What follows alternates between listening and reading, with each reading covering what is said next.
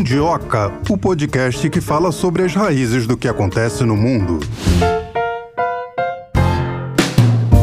Começando mais um Mundioca e mais uma semana. Tudo bem, Marcelo? Tudo bom, Mel? Tudo bom, Mundiocas? Pois é, a gente vai falar hoje. A Argentina não quis entrar no BRICS. Quem será que na América Latina poderia tomar esse lugar? Isso é o que a gente vai ver no programa de hoje, já que o Milley recusou, né, o convite de entrar no BRICS. E aí a gente fica falando, se desse para fazer aquele equilíbrio geográfico, qual país seria? A Argentina não quer, tem quem queira. Vamos ouvir então a primeira entrevistada do dia.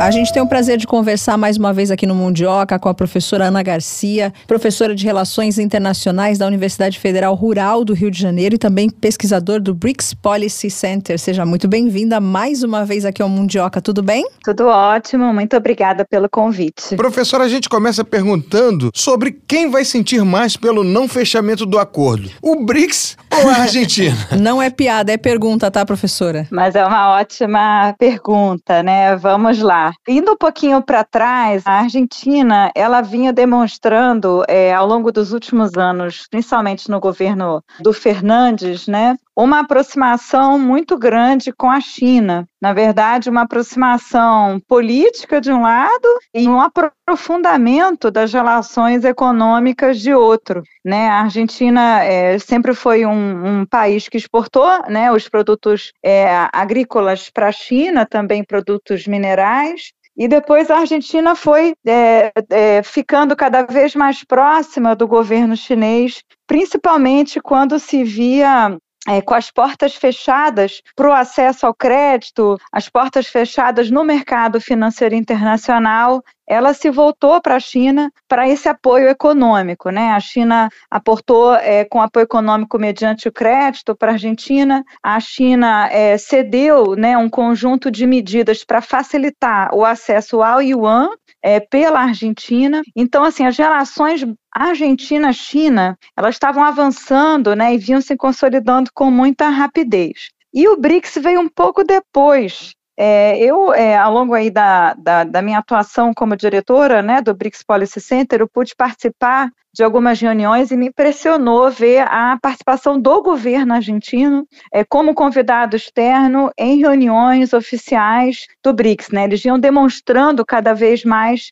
interesse. E aí, no ano passado, na cúpula de Johannesburgo, é, o Brasil fez essa movimentação, e aí acho muito importante a gente entender o, o papel que o Brasil teve né, na consolidação do convite para a Argentina, é, na medida em que já não era possível, vamos dizer, retardar ou tentar segurar um pouco né, o convite aos novos membros, é, dado aí a vontade mais preponderante da China e também da Rússia, o Brasil fez um esforço de trazer mais um país da região, um país sul-americano, para equilibrar né, um pouco a representatividade dentro dentro do bloco. Agora, o Brasil ele jogou com a sorte nesse sentido, né?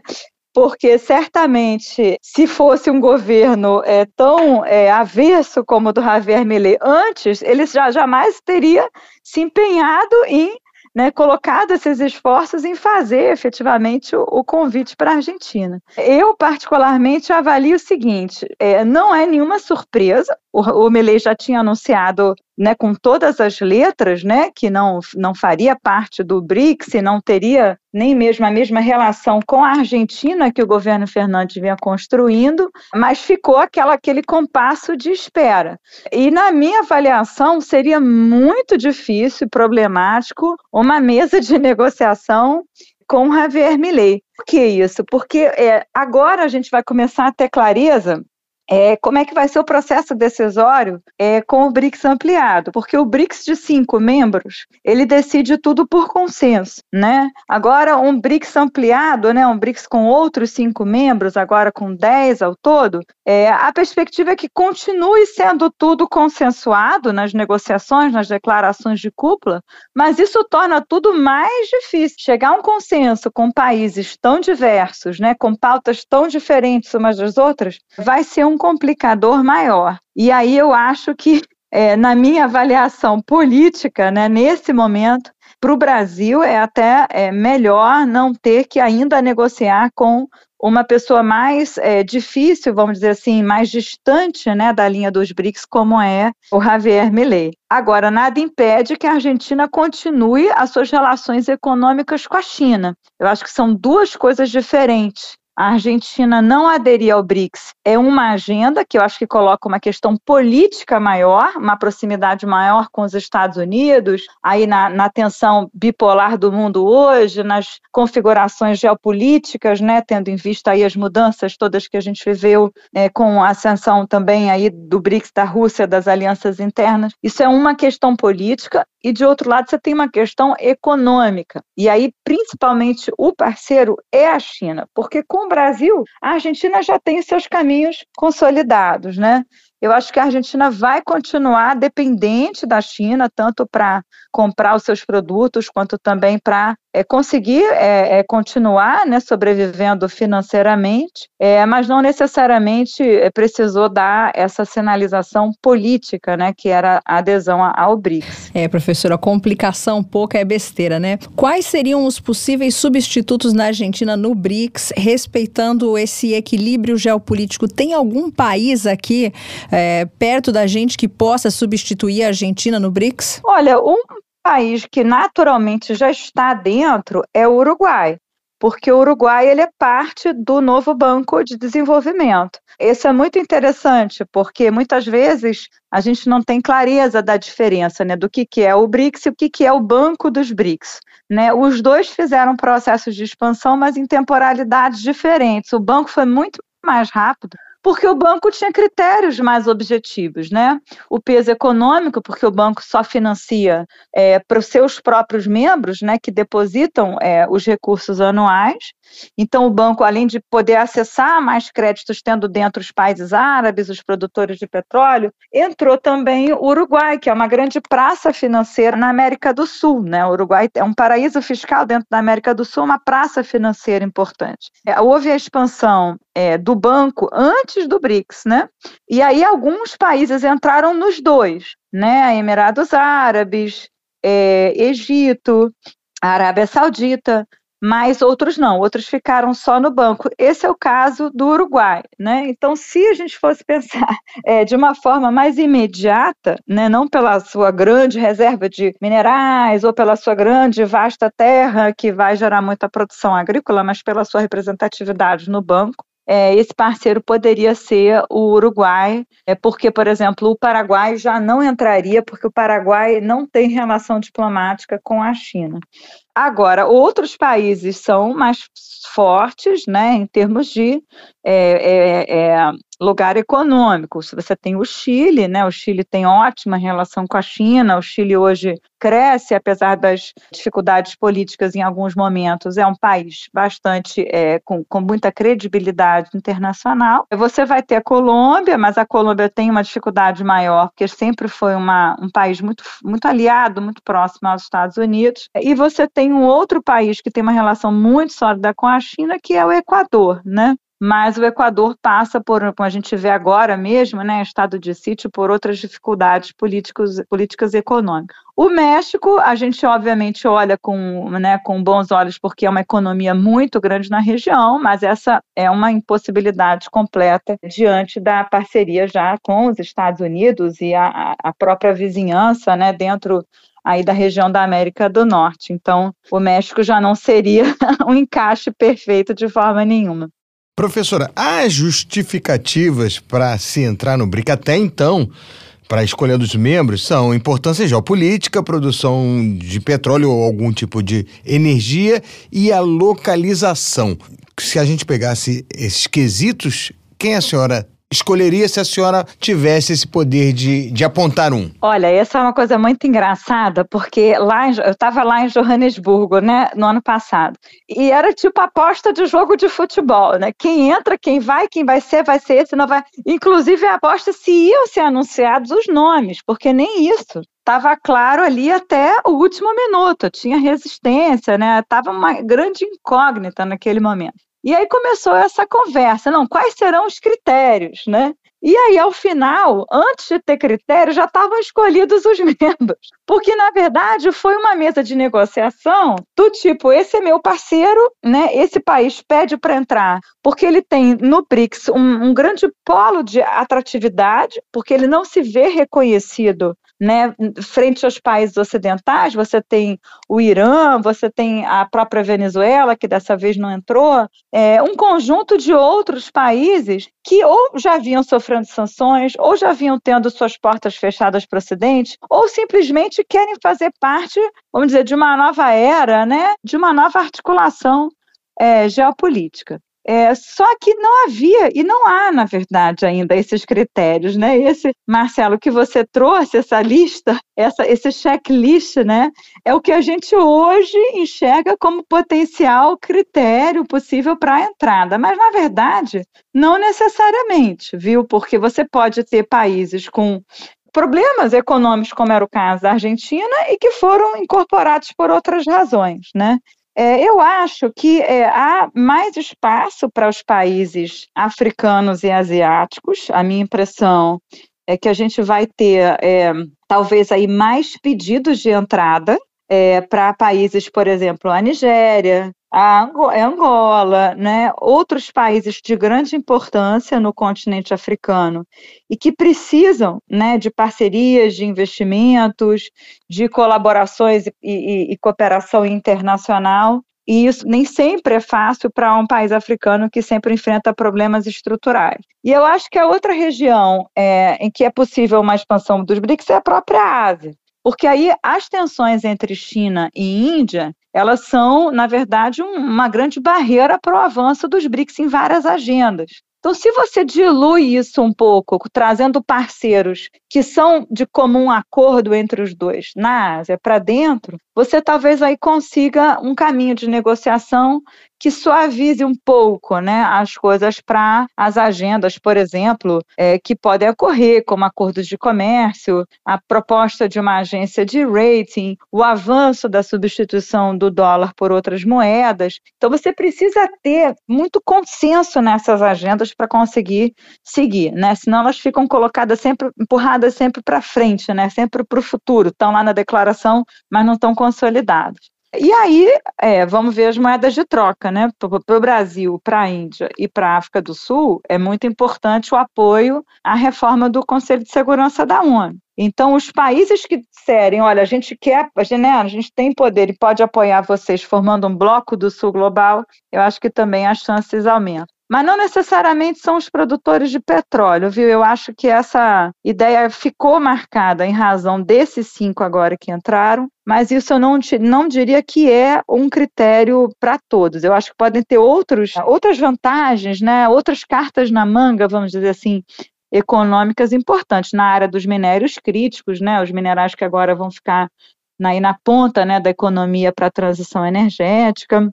Então, eu acho que aí é, vai ser um pouco mais flexível o petróleo em si.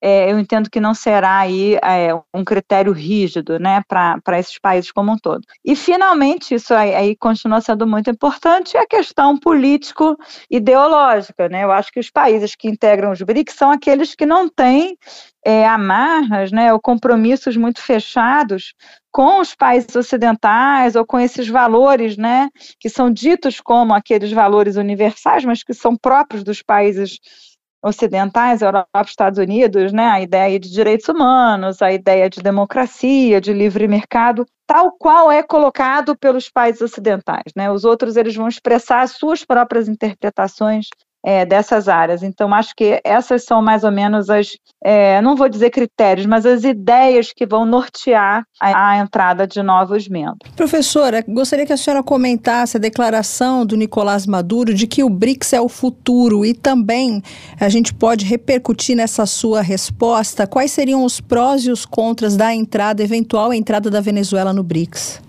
É, porque o que ocorre é isso. O BRICS ele se tornou um, uma espécie de imã de atração para todos os países que vão ter algum tipo de problema com a chamada sociedade ocidental, né? Esse conjunto de países que formam esse núcleo ideológico, econômico, político. Então, a União Europeia, é, a Grã-Bretanha, é, os Estados Unidos e Canadá. A, vou incluir nele também a Austrália. Assim, um conjunto de países que formam aí um núcleo e que vão colocar impedimentos, ou vão resistir, ou vão colocar em categorias é, negativas, né? Alguns países, e a Venezuela entra neles. A Venezuela já há muito tempo é colocada como um país que não tem credibilidade, um governo ditatorial. Aí nós conhecemos, né? É, e eu acho que a Venezuela teve essa linha de continuidade entre o governo Chaves e o governo Maduro, é, de conduzir o seu próprio processo, né? O, o que eles chamaram de revolução Revolução Bolivariana, que hoje já se transformou e que não tem espaço, mais uma vez, é, junto a esse mundo é, ocidental. Então, para o Maduro é muito importante a existência do BRICS, porque o BRICS dá uma alternativa. E eu acho que esse é um importante papel que a gente não vive desde o fim da União Soviética, desde o fim da Guerra Fria. Né? Quem pode balancear o poder preponderante dos Estados Unidos? Quem pode trazer uma alternativa de escolha para os países em desenvolvimento? Né? Desde o fim da União Soviética, a gente não tinha essa alternativa. Era aquela ideia né, de ter um único poder, uma ideia única de como organizar o seu mercado e etc. Então, a China e agora o conjunto dos BRICS, eles representam essa alternativa e, a, e exercem essa atração. A Venezuela, há muito, né, propõe a entrada no BRICS, e a Venezuela tem três grandes parceiros. O primeiro é o Brasil, pela vizinhança, né, por ser uma liderança na América do Sul, e agora a, a, no Brasil um governo que tem uma atitude mais amigável com a Venezuela. Então, a Venezuela pode dialogar, ela não precisa ter as principais parcerias, mas ela pode dialogar bem com o Brasil, e isso é muito importante é, para a estabilidade na nossa região. É né? fundamental isso. A gente viu a importante atuação no Brasil para não ter uma escalada ali militar e violenta, agora recentemente, na disputa ali do Essequibo, né, na fronteira da Venezuela com a Guiana. O outro grande parceiro, esse aí é o mais fundamental, é a China, em razão da compra né, dos produtos venezuelanos, principalmente o petróleo, e da oferta de é, recursos, de crédito né, para a Venezuela, para manter minimamente a economia da Venezuela é, caminhando.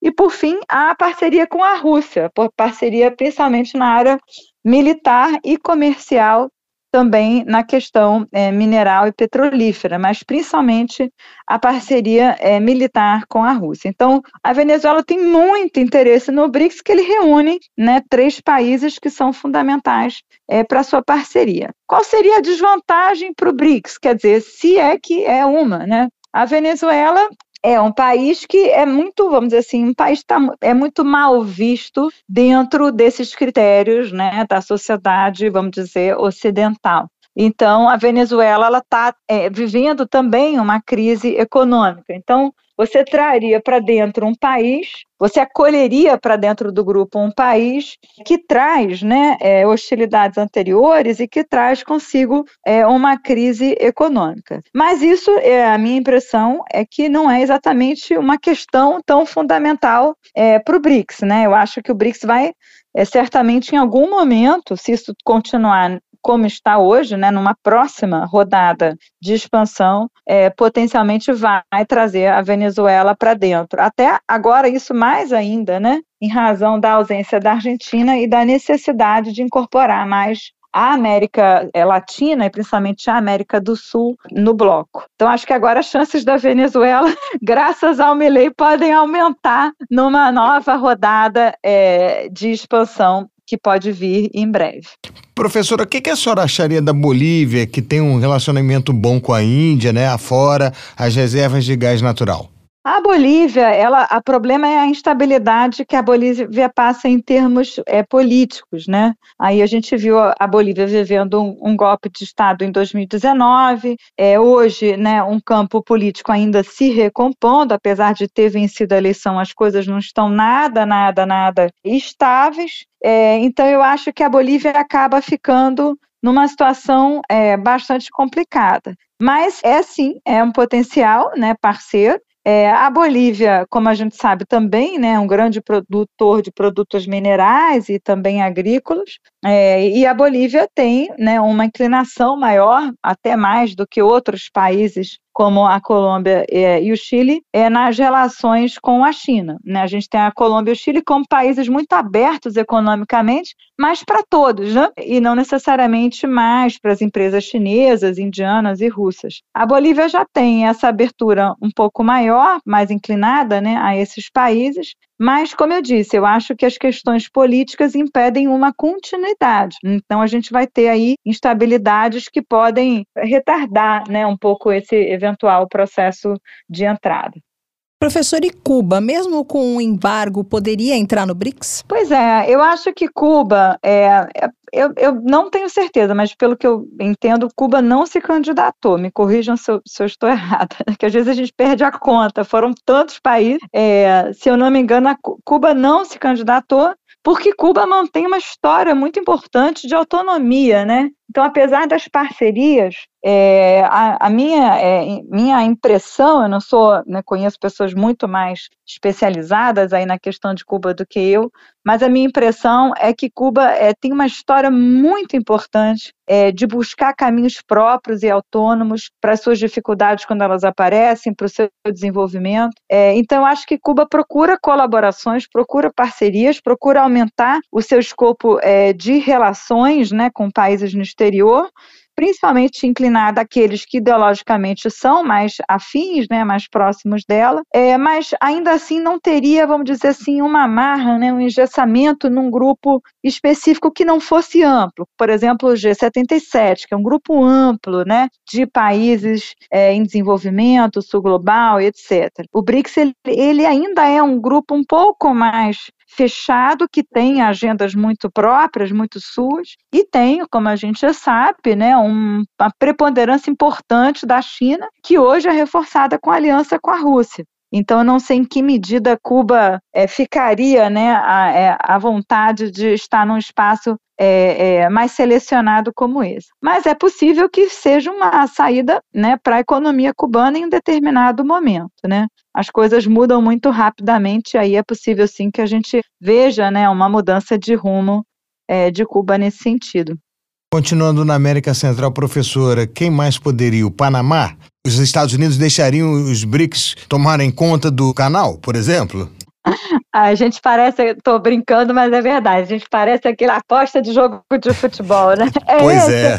E foi, e foi exatamente assim é, lá em Johannesburgo, né? É, por quê? Porque não tem critérios. Então, é, na verdade, o que que eu. É, isso está posso trazer que eu acho que é importante para a nossa reflexão, né? O BRICS ele é fundamentalmente um grupo intergovernamental. Né? Apesar de ter sua amplitude, então você tem um fórum empresarial, você vai ter agendas dos centros de pesquisa e acadêmicos, você vai ter a agenda da sociedade civil, a agenda das, do, do, é, de, de, de, ciências, mas quem decide né, são os governos. Então, o rumo do BRICS depende de quem está à frente do país. É, tem situações que, que, o governo é menos instável, principalmente é, é, China e Rússia. Você tem uma estabilidade maior, você tem, né, as suas lideranças ficam mais tempo no poder, aquilo se estabelece por mais tempo. Países como o Brasil, né, que houve mudanças muito bruscas de governo e com redirecionamentos completos da sua política externa, você acaba mudando totalmente de rumo. Por que, que é importante falar isso? Porque as pessoas falam, ai, o Milley não entrou no BRICS, nem o Bolsonaro fez isso. Olha, primeiro, uma coisa é não entrar, outra coisa é você sair. São dois processos muito diferentes. Nas relações internacionais, a gente costuma analisar dessa forma. As instituições é, são tão consolidadas que é mais custoso você sair delas do que você ficar nelas sem jogar muito peso, que foi a opção que o governo Bolsonaro fez. Agora, se o, o, Brasil não tivesse estado no BRICS antes, no governo Bolsonaro ele não teria entrado, que foi a opção do próprio Milley, né? Agora, essa é a situação. Então, você tem ali um conjunto de países que são os sócios fundadores, são os cinco, né? Mesmo a África do Sul, que entrou um pouquinho depois, é considerada sócia fundadora. E aí, agora, você vai ter exatamente o momento em que quem botar o pé dentro depois vai ter dificuldade para sair. Então, o país precisa realmente avaliar, né, colocar o, a escolha né, entre prós e contras de uma maneira racional, né, não é um embalo do momento, para é, poder entrar né, num agrupamento que vai ter benefícios e vai ter custos.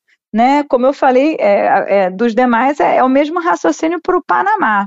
Né? Se os custos para o Panamá, que estão né, ali, o Panamá é um, hub dentro da América Central, o Panamá é um espaço de transportes internacionais né, muito grande, tanto foi isso historicamente para os Estados Unidos e agora vai sendo também crescentemente para a China, e obviamente a proximidade é, com o Panamá para a China é muito estratégico, porque é o caminho direto ali para o Pacífico. Agora, o Panamá vai arcar é, com custos que, que virão de alguma forma, né? Com uma adesão aos BRICS, as vantagens são maiores, as, as vantagens preponderam frente às desvantagens. Então, acho que essa, esse é o cálculo né, que cada um dos governos vai fazer. E aí eu acho que o Panamá ele tem uma linha, né? De, é, dificilmente ele vai mudar radicalmente a sua linha política ideológica, né? Então me parece que esse seria um país que eventualmente teria mais né, dificuldade de entrar no BRICS do que outros. Mas, como eu disse, né, a gente está num mundo em enormes transformações e tudo pode mudar com muita rapidez. A gente fica aí tentando uma bola de cristal, mas pode errar, né, em algum momento. Pode sim, né, professora? Uma última pergunta. Como a senhora mesmo falou, tem uma fila enorme aí de países querendo entrar no BRICS. O México se candidataria? Então, como eu mencionei antes, eu acho muito difícil por, é, pela razão, é, mais uma vez, é mais difícil sair, é, é, mais fácil não entrar do que depois sair. Né? Até agora ninguém saiu, O México né? tá, Pois é, e, e, veja bem, mesmo com todas as mudanças no Brasil, né? Quer dizer, podia ter saído, né? Isso foi inclusive uma especulação muito grande, né? Com o impeachment da Dilma a entrada do Temer, houve muita especulação sobre o Brasil sair do BRICS. O Brasil jamais poderia, porque os custos seriam muito altos para a economia brasileira, para o exportador brasileiro, é, por toda a economia que precisa também de, né, dessas boas relações. Então, é, por mais que a gente tenha visto, né, ao longo do governo Bolsonaro, Bolsonaro alguns absurdos, né, de retóricas, o X, a China e outros, é, nenhum passo concreto, efetivo, né, foi dado nesse sentido. E o México ele está amarrado, digamos assim, institucionalmente em outro lado que é o acordo com os Estados Unidos e Canadá, né, que completou agora o que 30 anos, né? Então, agora 1 de janeiro. Então, é muito foi renovado, né? O Trump Review, é, o, o, governo do México também. Então, é, isso hoje tem uma, um rosto diferente, né, do que foi naquele período, mas ele ainda assim existe. E aí há uma questão de fronteira que é, é muito relevante. Então, não é uma escolha muito fácil. Ah, hoje, hoje né, eu gosto do BRICS, hoje é legal ser do BRICS, o BRICS está na moda, eu quero, vamos lá, eu vou ficar bem aí para todo mundo. Não é isso porque é um passo que cria uma dependência para o país. A gente chama de dependência do caminho traçado nas relações internacionais. Você entra num processo de negociação e adere a uma instituição adere a um regime de comércio internacional, um regime é, específico numa área, ou uma instituição mais abrangente, que é, o BRICS não é uma instituição em si, mas é um agrupamento que, que gera né, acordos que permanecem, você tem muita dificuldade depois de sair, os custos são muito altos. E aí, para o México, o custo né, de é, é hostilidade com os Estados Unidos para uma adesão ao BRICS seria é, muito alto. Então, eu acho que é muito difícil um governo no México, mesmo que ele tenha uma, uma, uma abertura maior para a China e tenha uma afinidade político-ideológica maior com o grupo BRICS, ele jamais vai romper né, com os compromissos firmados né, por décadas anteriores que poderiam gerar uma grande crise. Então, assim, o México não é candidato, né, como a gente sabe, e a minha impressão é que não será ao menos por enquanto. Enquanto o mundo ainda estiver nessa tensão bipolar, aparentemente ainda há um custo maior para o México é, em aderir do que não, então deve ficar como está por hora aí mesmo. A gente conversou com Ana Garcia, que é professora de Relações Internacionais da Universidade Federal Rural do Rio de Janeiro e pesquisadora do BRICS Policy Center. Muito obrigado pela sua participação mais uma vez aqui conosco, professora. Foi um prazer Estou à disposição de vocês quando quiserem. E Marcelo, hoje é o dia de nós mulheres, vou chamar a segunda entrevistada. Tudo bem. A gente tem o prazer de receber mais uma vez aqui a professora Regiane Bressan, professora de Relações Internacionais da Unifesp. Muito obrigada, professora, por ter aceitado mais um convite da gente. Olá, Melina. Olá, Marcelo. Obrigada a vocês pelo convite. Professora, a Argentina disse não. Quem sofre mais, a Argentina ou o bloco que a gente conhece como BRICS mais ou BRICS Plus? A intenção da Argentina, no governo anterior, ingressar no BRICS seria justamente uma tentativa de encontrar novos parceiros comerciais ou mesmo reforçar a parceria comercial, que já existe, claro, com o Brasil, mas também com a China e possivelmente com novos países que conformam o BRICS. No caso, quando a Argentina refuta a possibilidade de entrada no BRICS, ela sinaliza que ela pretende aí uma nova guinada nas suas relações internacionais, na sua política externa. Aliás, o próprio novo presidente Milley já dizia que gostaria de voltar a um alinhamento mais estreito com os Estados Unidos. Então, eu entendo que, ao refutar a entrada do BRICS, sinaliza-se que se pretende, inclusive, voltar aí num alinhamento mais próximo aos Estados Unidos e, ao mesmo tempo, deixar num plano secundário as relações que eu vejo com o sul global. É com isso, claro, ao meu ver, a Argentina acaba perdendo até mais do que o próprio BRICS, cuja entrada é, seria muito levantada pelo Brasil, né, um parceiro comercial importante para o país. Ao meu ver, é uma perda para a Argentina que está, na verdade, reorganizando agora os seus caminhos de política externa.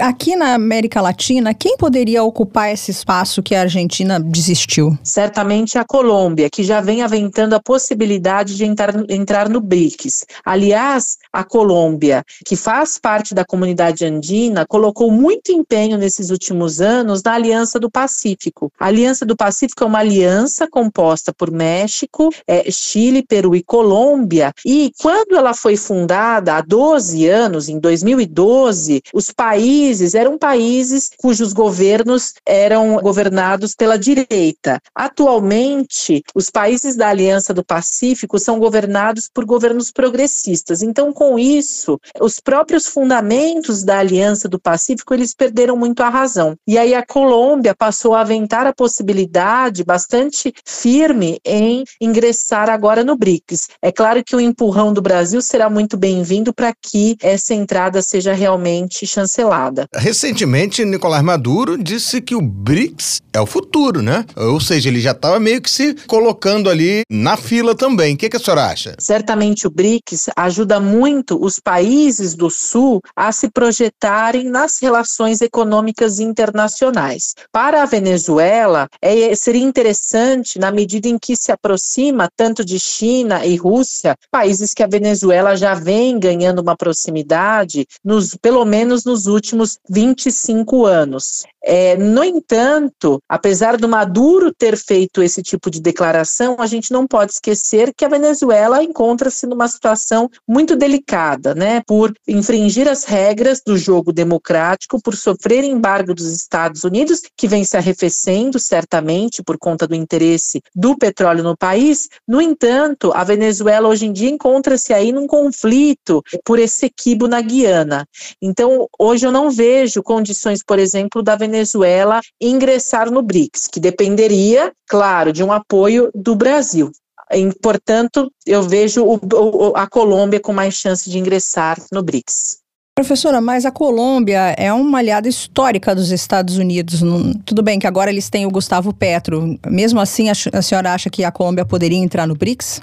A Colômbia foi por muitas décadas realmente um dos principais aliados é, dos Estados Unidos aqui na América do Sul. No entanto, como você mesma disse, Melina, é, o governo do Gustavo Petro ele quer reformular bastante a política externa do país. Aliás, a Colômbia, por exemplo, já vem ganhando é, bastante protagonismo no cenário ambiental, algo que não era tratado nos governos anteriores. Então, a, Colômbia é, quer, por por exemplo, organizar uma governança ambiental para a Amazônia, ela já vem demonstrando esse tipo de esforço e também é, está no esforço de se aproximar cada vez mais, não só com os países da América do Sul, que, que fazem que faz fronteira com o país, mas também com os países do BRICS. Então eu vejo uma maior possibilidade de um distanciamento da Colômbia dos Estados Unidos em troca de novas relações com o Sul.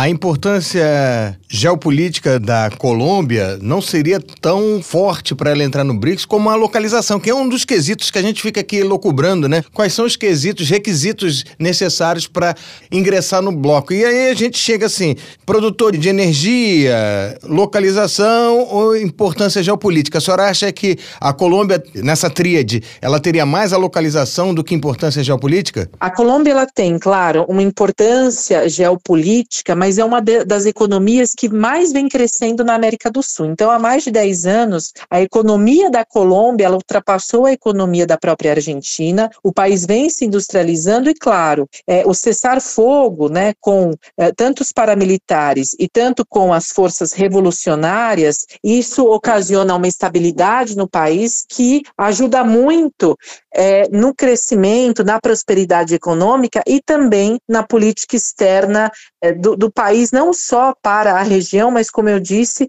para é, o globo, né, para suas relações internacionais. Portanto, eu vejo de fato a Colômbia despontando na América do Sul como uh, um dos principais países aqui da nossa região.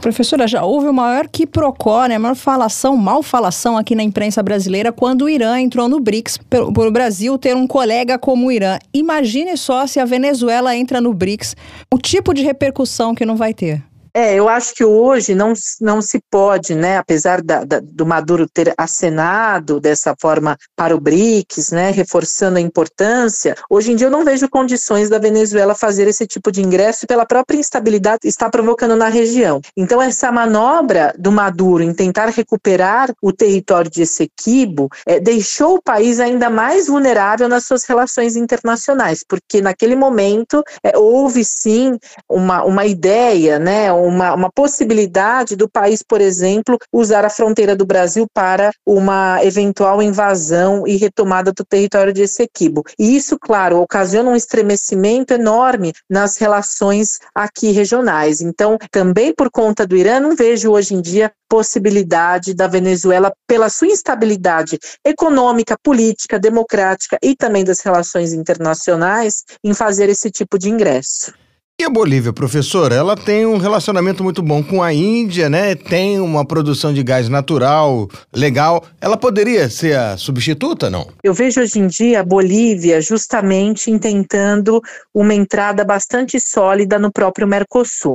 Então a Bolívia é um país muito estratégico porque está no coração da América do Sul e apresenta reservas não só de gás, mas de minerais importantes é, ainda no seu território. Então eu vejo que hoje a Bolívia com toda essa pujança uh, natural, ela deve o quê? Se aglutinar ao Mercosul e tentar se alavancar economicamente, mas claro, importante notar que diferente da Colômbia ou do Peru, a Bolívia fez sempre escolhas que preservassem mais os interesses indígenas e interesses sociais. Portanto, eu vejo que essa entrada no Mercosul consegue respeitar é, um crescimento econômico que claro, contemple aos direitos sociais do país. Então, atualmente eu vejo a Bolívia nessa inserção do Mercosul de forma sólida e de forma importante alavancar o país nas suas relações internacionais. Professor, a gente vê entrarem no BRICS países que não teriam condições de estar, é, serem colegas de Rússia, China, de grandes potências, Índia também, mas acabam recebendo convite para entrar por conta da sua localização. Algum país da América Central poderia receber um convite também por estar ali é, entre Estados Unidos e América do Sul? É, eu vejo que no BRICS é importante que os países estejam, claro, de acordo é, com o que esse bloco apresenta de preceitos, de liberalização econômica, é, de uma sinergia não só econômica, mas sobretudo política. Então eu vejo, claro, que é importante que os países estejam estrategicamente geograficamente bem localizados, mas mais importante do que isso, o BRICS ele representa o quê? Um contraponto aos países do norte, seja Estados Unidos, seja a Europa. Isso é muito claro desde a formação do BRICS. Então, quando os países ingressam, eles devem estar cientes é, desse contraponto que o BRICS é, executa em relação aos países do norte. Inclusive, isso ficou muito claro e evidente que o Brasil, sendo um dos países fundadores do BRICS, ele, é, no momento da guerra da Ucrânia, ele prefere não se posicionar. E foi muito criticado, tanto pela Europa quanto pelos Estados Unidos, porque todos queriam que o Brasil apoiasse a Ucrânia. Mas o Brasil, sendo um dos fundadores do BRICS e tendo essa sinergia com a Rússia, optou por se manter neutro e adotou um discurso pela paz, que é, claro, muito o motim do próprio governo Lula é, é, nesse governo, né, no atual governo. Portanto, eu vejo que essa sinergia política é um aí dos, dos principais pontos, né, que poderia levar um país a entrar no BRICS. Mas na questão da América Central, a senhora acharia que, por exemplo, o Panamá poderia se candidatar mesmo tendo uma influência grande dos Estados Unidos, por exemplo? Eu acho muito difícil que os países, tanto da América Central quanto do Caribe, venham a entrar no BRICS justamente por conta desse domínio dos Estados Unidos na região. A gente não pode esquecer que, apesar de, do, dos próprios países ali da região terem, claro, acordos de liberalização econômica regional, uh, eles eles ainda têm aí como seu principal parceiro os Estados Unidos. Então, eu acho muito difícil que novos países, outros países, é, venham a ingressar no BRICS, sobretudo estes que têm é, um alinhamento muito forte com os Estados Unidos e uma política comercial muito forte, né, com aí a potência do norte. E Cuba, professora? Bom, a situação de Cuba, ela foi arrefecendo aí ao longo das últimas décadas. Nós tivemos governos, claro, o governo do próprio Fidel Castro, depois do Raul Castro, que se mantiveram, foram governos que se mantiveram na rivalização com os Estados Unidos. Isso, claro, manteve o embargo até hoje. No entanto, não podemos nos esquecer que há nove anos, no governo Obama, tentou-se o quê? Uma renegociação desse embargo e um diálogo, né? Um estreitamento de relações, é uma possibilidade de diálogo entre Cuba e Estados Unidos. No entanto, os próximos governos, como Trump e agora o Biden, é, não retomaram essa possibilidade de diálogo. Então, o país ainda sofre com o embargo no entanto, não podemos nos esquecer que a própria CELAC, criada no começo do século, é, deste século, como contraponto à OEA, favoreceu as relações de Cuba com a região. Cuba recebeu muita ajuda da Rússia no final do século passado, ou seja, nos anos 90, e depois disso passou a receber muita ajuda da Venezuela. É, a Venezuela teve um papel importante porque grande parte, uma, uma parte, né, melhor dizendo, é, dos proveitos do petróleo eram enviados a Cuba para ajudar economicamente o país. A Venezuela hoje em dia não está numa situação tão favorável, portanto, o país tem feito gradativamente, Cuba tem feito gradativamente uma liberalização econômica, mas claro, sempre com a limitação devido ao embargo dos Estados Unidos. Mas, professora, vamos fazer um, um trabalho de suposição aqui. Se a China resolvesse ajudar Cuba e trouxesse Cuba, principalmente pela sua geolocalização, não seria um, um, uma possibilidade Cuba aderir ao BRICS? Cuba poderia vir a aderir ao BRICS se fizesse também mudanças importantes nas suas estruturas uh, econômicas, por exemplo. Então, o país não é um país, claro, industrializado, é um país que depende, por exemplo, de alguns poucos produtos, como o tabaco, né, os charutos cubanos, o rum cubano ano para ter exportação. Eu acho que as mudanças, elas deveriam ser primeiramente internas. Além disso, o alinhamento ele tinha que ser muito claro. No entanto, eu acho que se Cuba decide se alinhar à China, perde a possibilidade de um novo diálogo com os Estados Unidos e o fim do embargo. O que, claro, é uma preferência, ao meu ver, a Cuba, porque a gente tem que lembrar que o histórico e a localização tão próxima com os Estados Unidos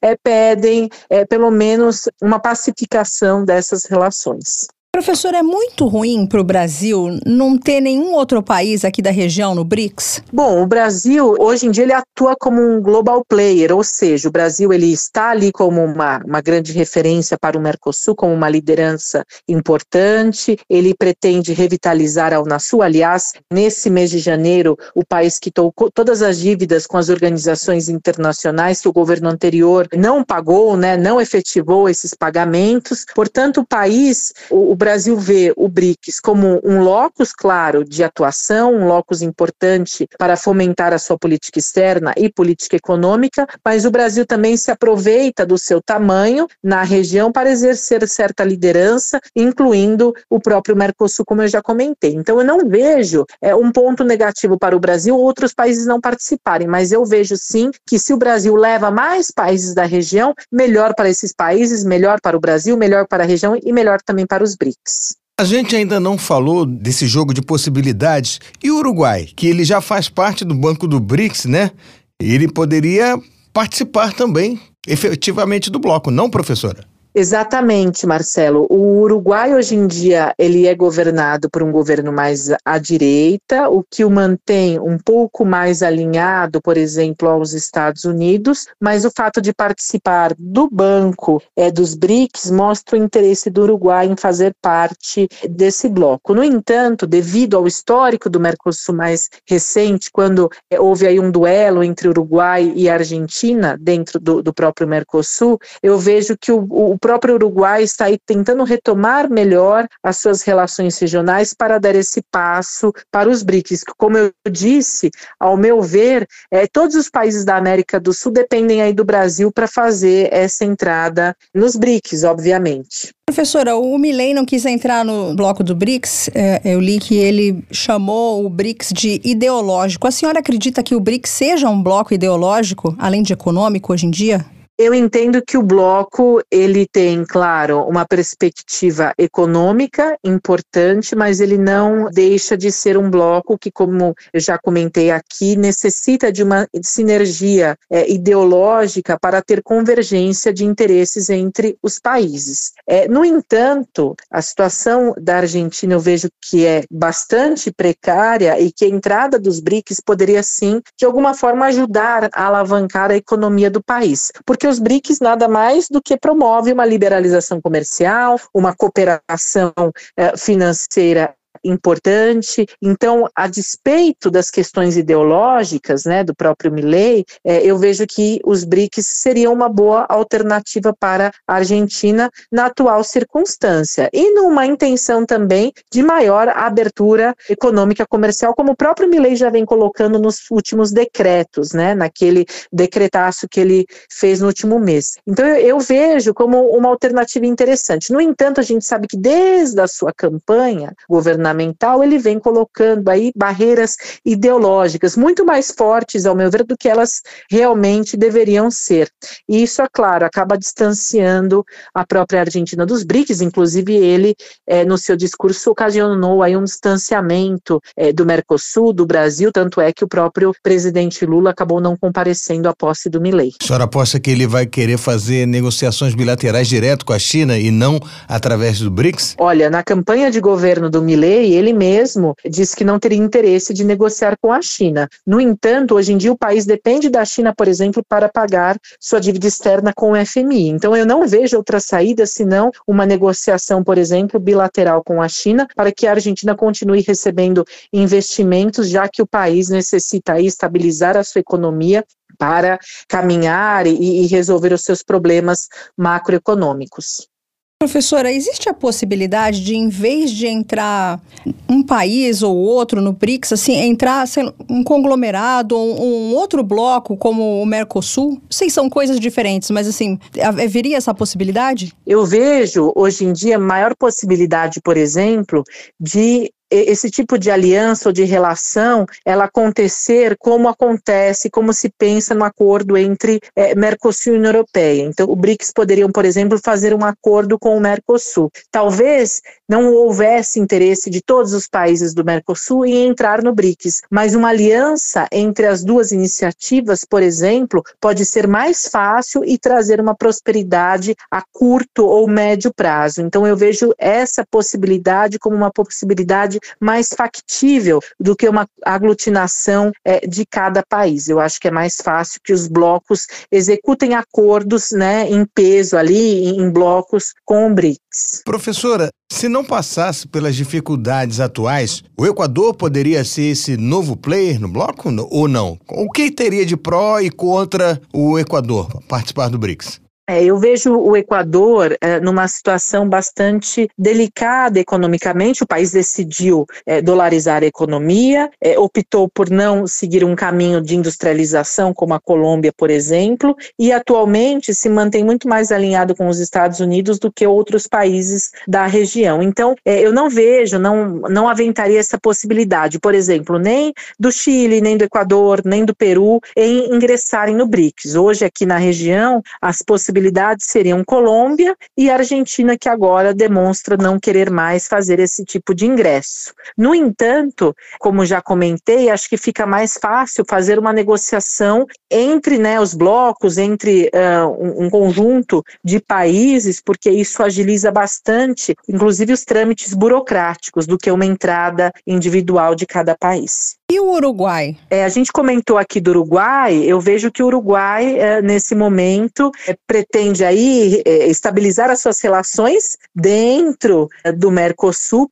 para depois pensar no ingresso mais efetivo no BRICS, né? Uruguai que duelou com a Argentina nesses últimos anos dentro do Mercosul. Então é, é assim que eu vejo. Eu vejo que não existe um caminho tão é, fácil, né? Apesar do, do Uruguai já ter entrado no banco dos BRICS. Agora tudo isso vai depender muito do incentivo do próprio governo Lula, né? Do próprio Brasil. É, eu acho que o Brasil tem é, tentado retomar os esforços para o Mercosul, mas é possível que nesses próximos três anos de governo Lula, a gente endosse ainda mais os BRICS, colocando, claro, a ex-presidente Dilma é, é, a presidenta né, atual do Banco dos BRICS, então isso pode sim é, vir dar um grande fôlego para o Brasil e para os países da região, ou para o próprio Mercosul, em tentar aí acordos com os BRICS. Professora, se não fosse o alinhamento histórico com os Estados Unidos, o México poderia ser um belo parceiro do BRICS?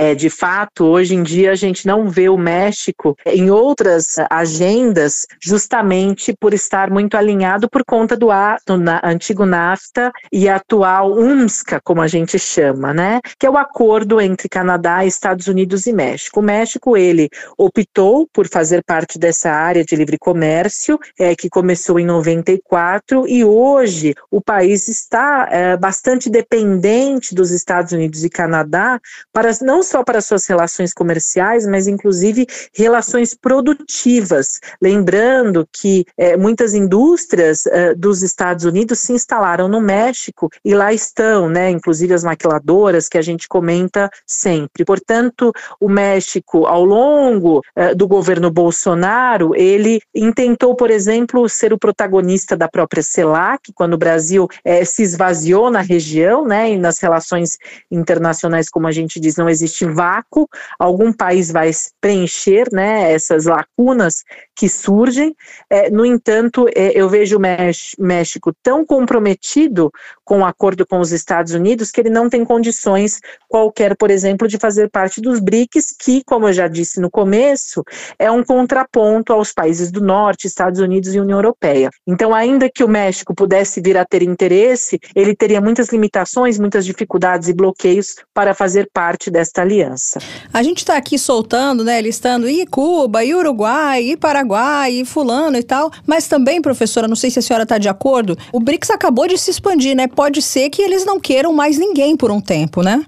É, o BRICS é uma aliança que, ao meu ver, ela deve se expandir cada vez mais na medida em que ela chancela um ideal econômico, de liberalização econômica, é, dentro dos preceitos desse bloco, né, em que se aglutinam bloco, é, países, por exemplo, que não estavam na OMC, como a China, né? A China nunca fez parte da OMC. Então a gente tem o surgimento do BRICS, por exemplo, como é, uma resposta ao esmorecimento é, do próprio regime do GATT e da OMC. Então, quando o, o, a OMC começa a entrar numa crise, surgem novas respostas a partir das demandas contemporâneas. Eu vejo que o BRICS tem sim interesse em se expandir, por quê? Porque ele não só chancela os seus ideais econômicos, mas também ele chancela é, ideais ideológicos, que, como eu disse, se contrapõe é, aos países do norte. Então, quando ele se, ele se expande, ele está aglutinando países ideologicamente é, similares, né, ou com alguma sinergia, o que é de interesse, claro, para a potência como China, né, que quer se expandir, ao meu ver, mundialmente. Quanto mais aliados ela tiver, mais ela vai conseguir crescer. Por outro lado, professora, se aumentar essa participação do BRICS fora a China, fora a Índia, talvez e fora a Rússia, os outros membros fundadores como Brasil e África do Sul não viriam o seu poder meio que diluído? Ao mesmo tempo que eles deveriam, vão ter que dividir né, o seu poder dentro do bloco, como eu disse, quanto mais países fizerem parte, mais fácil vai ser, por exemplo, uma chance de diálogo, menores são os custos de negociação e, ao mesmo tempo, existe algo muito importante, uma chave nas relações internacionais, que é a possibilidade recíproca de comportamento. Então, quando eu tenho os países dentro do BRICS, eu tenho possibilidade de dialogar e de prever qual que vai ser o comportamento do outro país, porque a princípio ele estaria dentro das mesmas regras. Então, para os países dos BRICS, quanto mais ele se expandir, ele chancela os seus ideais, mas também vai o quê? Promover conhecimento recíproco da previsão do comportamento alheio. Essa, inclusive, é uma das críticas que eu faço quando a gente, por exemplo, é, expulsou né, a Venezuela do Mercosul, porque a gente perdeu chance de dialogar com um país vizinho que faz fronteira, para o qual nós somos interdependentes e sempre teremos problemas em comuns. Então, uh, os BRICS, ao se expandir, ou mesmo o Mercosul, ou qualquer organização internacional, ela dá chances do quê? De estabilidade nas relações internacionais, de eu saber o comportamento alheio de outro Estado, e também ela diminui a minha, o meu custo de negociação. E isso, claro, é bastante interessante para modular, para desenhar a política externa dos países. Tá certo. A gente teve o prazer de mais uma vez contar com a presença da professora Regiane Bressan aqui conosco no Mundioca, professora de Relações Internacionais da Unifesp. Muito obrigado pela sua análise sempre coerente aqui e dar um pouquinho mais da sua sabedoria pra gente, professora. Marcelo, Melina, muito obrigada pelo convite. Eu fico à disposição para uma próxima conversa. Um abraço a todos. Um abraço, um abraço tchau, tchau. Professora. Obrigada. Legal, Mel, que uma colocou o Uruguai como potencial favorito favorito, né? E a outra colocou a Colômbia. Será que o BRICS vai expandir pra cá? Não sei, mas eu sei que agora eu tô indo pro mundo bizarro. Você vem junto? Bora. Mundo bizarro. Marcelo, você tem medo de cobra? Não. Você tem uma pinta de quem tem medo de cobra, Gênio. aranha, Ih, é barata. Ruim. Pô, tem foto com leão, garota. Sai fora. Ah, tá. Aquele leão, leão do zoológico é... de Buenos Aires dopado? Não tava dopado, não. Tava. Eu tava lá, você não estava. Eu estava lá. E outra coisa. Aquele leão é dopado, na todo jaula mundo sabe. Tinha dois leões e não estavam dopados, não, porque na jaula ao lado tinha um casal de tigres brigando. E eles quiseram brigar também com os tigres. Não estavam dopados, não. É, sei. É, pode ter certeza. Não, não diminua a condição do leão, não, coitado. Ele é o rei da selva. Respeite o rei da selva. Tá, deixa eu contar a história aqui do mundo bizarro para você. Uma turista australiana tem muita sorte de estar viva depois de segurar e beijar uma cobra que ela achou fofa e que havia encontrado numa praia da Nova Caledônia, um território francês que abrange dezenas de ilhas no sul do Oceano Pacífico. Suzanne Parrish não tinha ideia de que se tratava de uma crite marinha, um tipo de cobra d'água cujo veneno de uma simples picada pode matar até 10 adultos. Ela disse: Aprendi como elas eram venenosas quando fomos a um museu local que tinha informações sobre a cobra e como ela era venenosa. Ela disse ao Yahoo News Australia: a interação indevida ocorreu em 2017, mas Suzane decidiu compartilhar as imagens recentemente no Facebook para alertar outras pessoas e desencorajá-las de cometer o mesmo erro que ela. Quem é que vai ter essa ideia de jirico de Nossa, beijar uma é cobra? Brincadeira. Até dela. eu que amo os animais, que vivo é, beijando cachorro. Ah, tá. Não, nunca beijei uma cobra, já segurei uma cobra. Ela ficou assim no, no meu corpo, né? A cobra, já me falaram que ela não faz vínculo. O que você tá olhando com essa cara? Grande? Uma cobra grande. Aquela tipo sim, luz del jiboia, isso. Mas Voltando nunca a- chegar, né? Botar o rosto Não, pertinho do bicho jamais. que você não conhece, num lugar que você não conhece, numa espécie de cobra que você não sabe qual é. Pois é, muito Ela imprudente foi na, da simpa- parte dela. foi na simpatia da cobra. A australiana entendeu a regra básica que diz: não sei o que é, não toco para encontros na vida selvagem. Por favor, né? Já foi tarde. É, a enfermeira veterinária Belinda Donovan cuida de cobras há mais de 25 anos e ela ficou boquiaberta ao ver a imagem chocante de Suzane, dizendo que a turista australiana estava brincando com a morte. A crate marinha que ela realmente pegou é conhecida por ter veneno 10 vezes mais tóxico do que de uma cascavel. Elas são letais, disse a especialista em vida selvagem de Seabird and Turtle Rescue, uma organização ambiental da Austrália, ao Yahoo News. Mas, destacou Belinda, ataques de Crites não são comuns a não ser que elas se sintam ameaçadas. Obviamente, ser manipulada é uma daquelas situações em que uma Crite se sentiria assim, ela alertou. O veneno da Crite marinha ataca o sistema nervoso da vítima e pode resultar rapidamente em convulsões, paralisia e insuficiência cardíaca. Ou seja, Chupa essa manga. as férias da, da turista australiana podiam ter terminado num caixão. É, podiam ter terminado lá no outro plano, né? Vai visitar outro plano. E esse foi o Mundo Bizarro de hoje. Mundo Bizarro. Chegamos ao final. Arroba Mundioca com K no Twitter e arroba mundioca.podcast no Instagram. Beijos e tchau, tchau. Vai, pessoal! Mundioca, o podcast que fala sobre as raízes do que acontece no mundo.